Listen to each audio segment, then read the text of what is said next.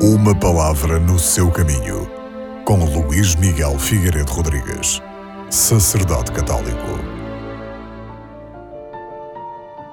Ao escutarmos a primeira leitura, retirada do livro do Gênesis, ficamos a saber que o amor de Deus se concretiza no amor ao próximo. Esta leitura assinala algumas situações particularmente exigentes, onde se há de tornar concreto e tangível este amor ao próximo.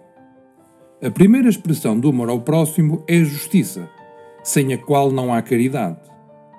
Olhando ao longo de toda a Sagrada Escritura, vemos que Deus toma sempre partido a favor dos oprimidos, dos órfãos, daqueles que não têm pátria.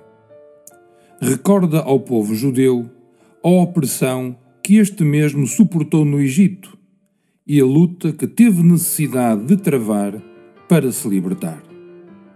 Recordando estes tempos difíceis, o povo de Deus tem obrigação de, em tudo e acima de tudo, dar acolhimento às vítimas dos nossos dias, dos opressores irresponsáveis e tudo aquilo que é desumano.